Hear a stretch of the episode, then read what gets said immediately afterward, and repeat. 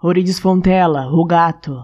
Na casa, inefavelmente, circulam olhos de ouro. Vibre, em ouro, a volúpia, o escuro tenso, vulto do Deus sutil, indecifrado. Na casa, o imperecível mito se aconchega, quente, macio, eilo, em nossos braços, visitante de um tempo sacro ou de um não tempo.